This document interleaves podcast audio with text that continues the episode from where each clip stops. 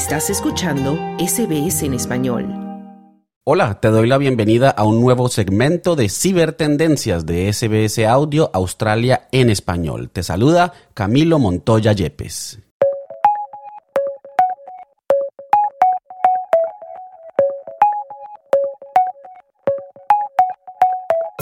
El avance de las herramientas tecnológicas no se detiene gracias a la creatividad del ser humano. Esas herramientas no son ni buenas ni malas. Es su uso el que puede calificarse como positivo o negativo, y más ahora que están presentes en todas las industrias y que influyen en nuestra vida personal, en el ámbito laboral, en el medio ambiente y hasta en las democracias. De todo esto nos va a hablar Bianca Vaquero, colaboradora habitual del segmento Cibertendencias, quien está con nosotros desde España. Hola Bianca, ¿con qué empezamos en esta oportunidad? Hola, muy buenas tardes. Sí, sí, otra semana hablando, empezando a hablar de inteligencia artificial. Inteligencia artificial y el amor que es, ha sido 14 de febrero, San Valentín. Y como no podía faltar, nuestra amiga y vecina la inteligencia artificial también aquí presente en el amor. Porque es que mmm, supongo que, yo creo que hemos hablado alguna vez, existen aplicaciones, existen chatbots que se comportan pues como una pareja romántica. O sea, que te hablan, te preguntan e incluso, bueno, hay una película, hay una película se llama Hair, no sé si la habéis visto, que se adelantaba a su tiempo porque iba de esto, trataba del tema de una persona que se enamoraba de una inteligencia artificial. Bueno, pues aquí las tenemos ya.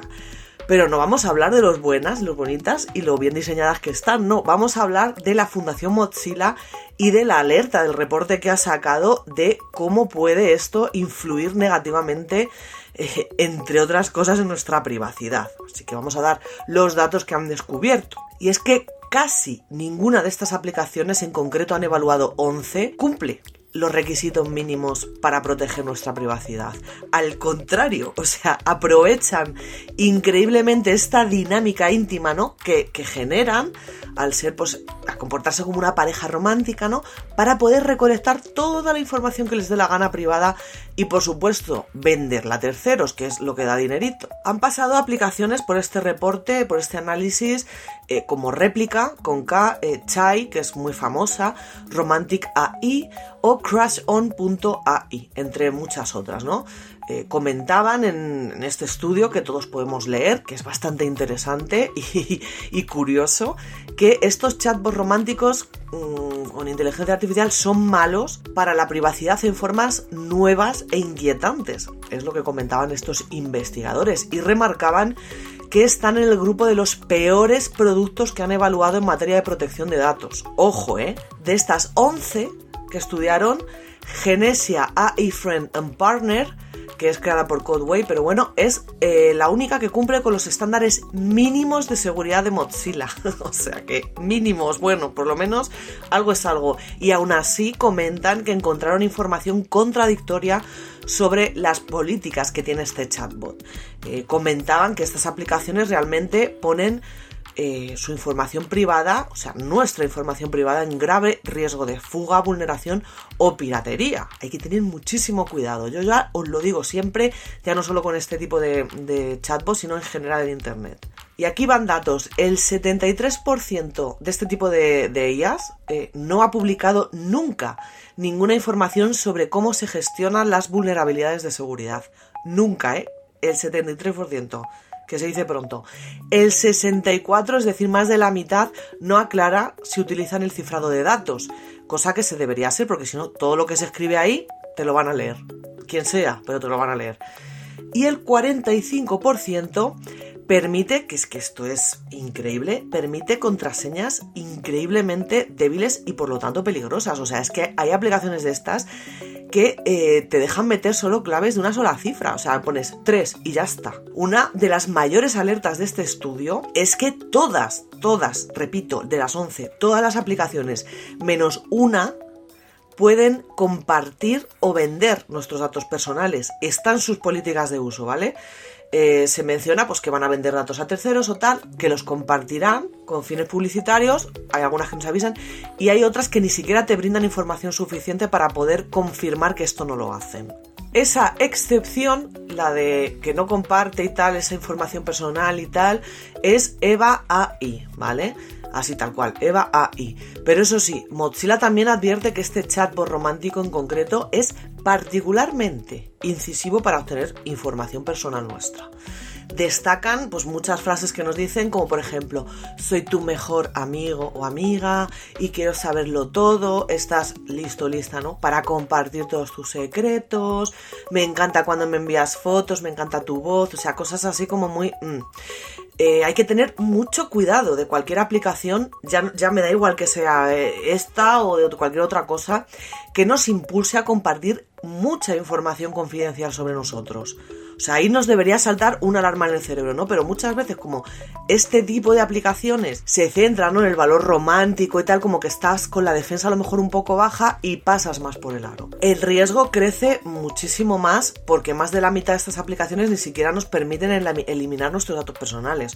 O sea, es que esto es, vamos, un candy bar, ¿no? Como se suele decir para, para, las empresas estas que compran para las publicidades. Y es que otro dato eh, que os voy a dar, Mozilla descubrió además que este chatbot, por ejemplo Romantic AI, llegó a enviar, ojo, eh, 24.354 rastreadores de anuncios durante un minuto de uso. Increíble, o sea, no os podéis imaginar lo que es eso.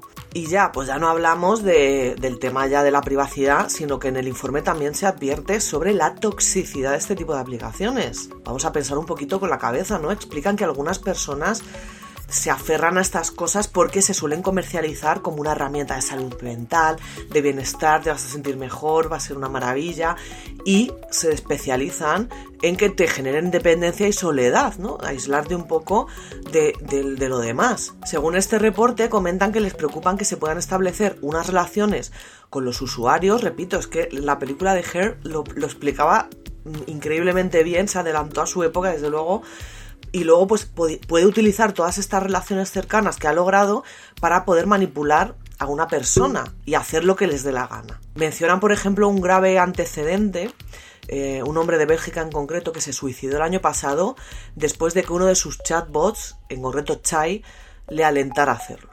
Entonces, bueno, yo como siempre, usar estas cosas con mucha precaución. Si podéis olvidarlas, no usarlas, salir a la calle, eh, hablar con la gente, mirad el sol y olvidaros de estas cosas, porque el amor puede estar en cualquier esquina, pero ya os digo yo que en un chatbot no va a estar.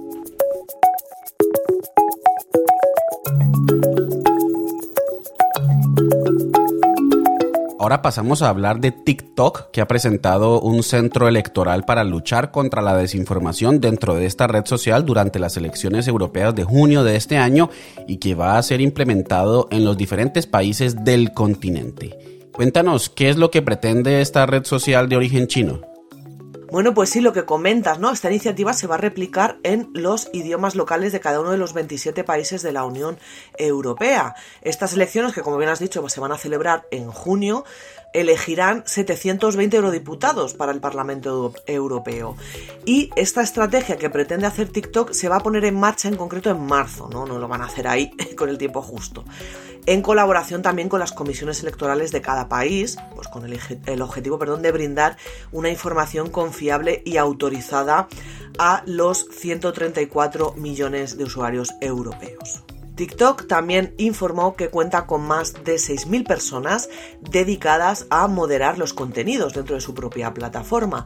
Según podemos leer en un comunicado de la propia compañía, eh, dicen que el equipo se va a encargar de eliminar pues, información errónea, operaciones de influencia encubierta y otros contenidos o comportamientos que puedan aumentar y aumentarán, ya lo digo yo, eh, durante este periodo electoral. Entre pues, las organizaciones que colaborarán con estas estrategias de cara a las elecciones elecciones europeas, pues están agencias tan grandes como AFP o Reuters. Esta iniciativa también retoma la experiencia de tanto 2021 como 2023, cuando TikTok inauguró centros también electorales para las elecciones pues, de países como Grecia, Países Bajos o de aquí de España. En las últimas elecciones españolas, que a mí me toca de cerca, también trabajaron con Neutral o Maldita en la producción, Maldita se llama así, en la producción de vídeos educativos sobre los comicios. Son webs que se dedican a desmentir bulos, las dos, ambas. Desde TikTok también han detallado que van a etiquetar vídeos, estos vídeos sobre las elecciones europeas, para redirigir a sus usuarios a los centros que les correspondan, ¿no? Pues cada país va a tener unos centros electorales eh, específicos. Además, también se ha comprometido a presentar en los próximos meses informes específicos sobre las operaciones de influencia encubierta que vayan detectando, ¿no? Para poner aquí las cartas sobre la mesa. La compañía va a estar ahí mirando con lupa los contenidos generados por inteligencia artificial, que yo creo que va a ser uno de los mayores problemas, ya no solo en estas elecciones, sino en general, cuando ocurran elecciones también en cualquier otro sitio. Recordó que no permite, o sea, es que no va a permitir contenido ni manipulado ni engañoso, y que los creadores están obligados a etiquetar eh, material realista que se realice, o sea, que pueda dar ocasión a mm, equivocarte, ¿no? Producido por IA, ¿vale? Comenta Kevin Morgan, que es jefe, de seguridad e integridad de TikTok para Europa, Oriente Medio y África, que el contenido generado por IA plantea nuevos desafíos en torno a la desinformación. Yo creo que eso estamos todos de acuerdo. Esto va a ser una locura, ya os lo digo yo. TikTok informó que cerca del 30% de los miembros de este Parlamento Europeo usan la red social. Por lo tanto, también va a implementar un enfoque específico pues, durante las elecciones europeas con políticas de control más matizadas para los funcionarios o políticos que estén dentro de esta red social. Si una de estas cuentas pues difunde algo que infringe las normas, pues la empresa la podrá suspender la publicación de nuevos vídeos hasta 30 días, ¿de acuerdo? La aplicación, eso sí, no permite ya desde 2019 la publicidad política pagada, o sea que esto no es nuevo, esto ya lleva unos años. Además, las cuentas que pertenecen a políticos o partidos políticos no pueden anunciarse en TikTok, así que eso hay que tenerlo en cuenta también. Y estas, bueno, estas medidas que está asumiendo TikTok para las elecciones europeas también responden un poco a esta presión de los reguladores europeos. Ya sabemos cómo es la comunidad europea con el tema de la privacidad, etcétera, etcétera. Son muy férreos y bueno, pues ante la inminente entrada en vigencia de esta ley de mercados digitales, que va a entrar en vigencia en concreto el 7 de marzo, y va a ejercer un estricto control sobre este tipo de plataformas, TikTok, eh, Meta, etcétera, ¿no? De acuerdo con la Comisión Europea, TikTok es lo que ellos denominan un gatekeeper o guardián de acceso, por lo tanto, va a ser sometido a un escrutinio muchísimo más intenso dentro también del grupo pues, de compañías como Apple, Amazon, eh, Google con Alphabet Meta o Microsoft. Así que nada, esto también puede ser la antesala o el camino a seguir de otro tipo de redes sociales para pues este tipo de, eventos ¿no? En, en, general, pues como son unas elecciones que es muy importante y puede polarizar mucho la opinión de la gente.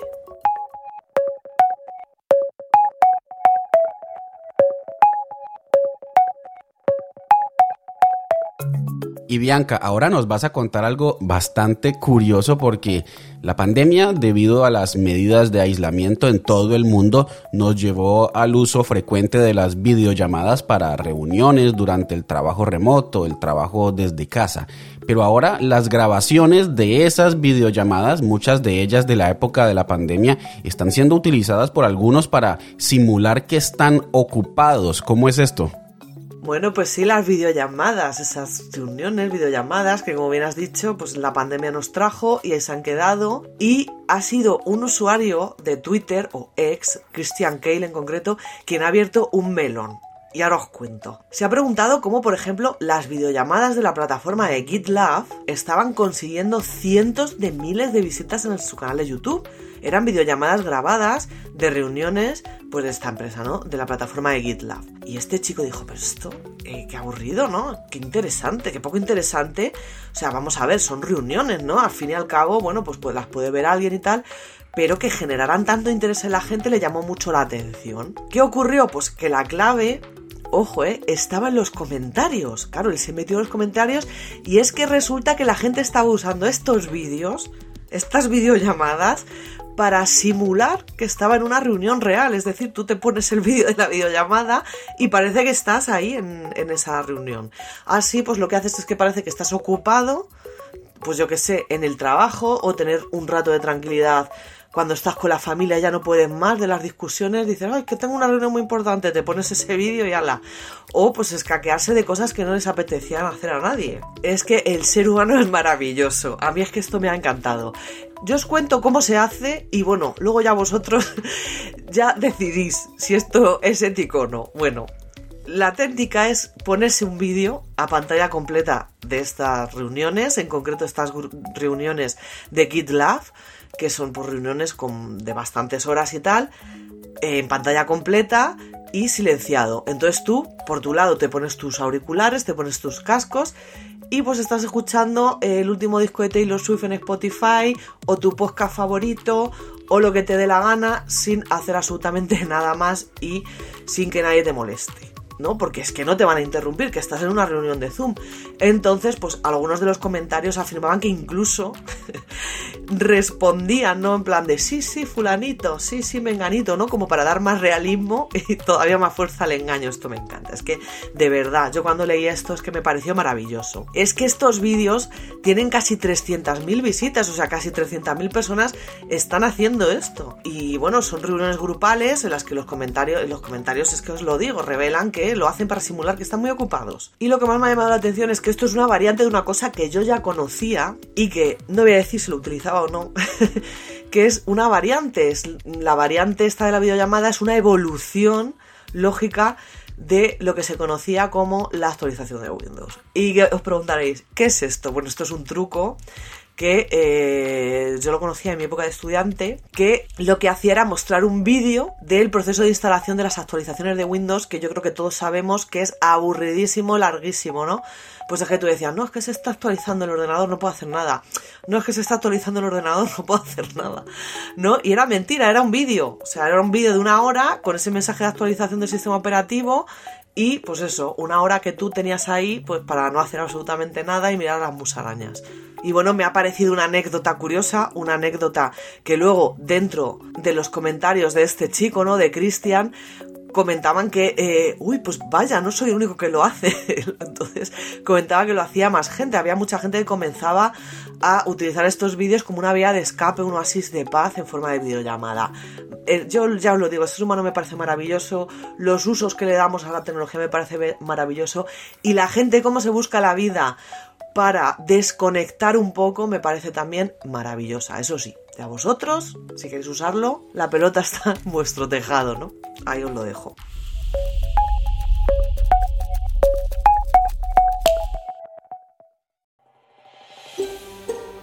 ¿Quieres escuchar más historias como esta? Descárgatelas en Apple Podcasts, Google Podcasts, Spotify o en tu plataforma de podcast favorita.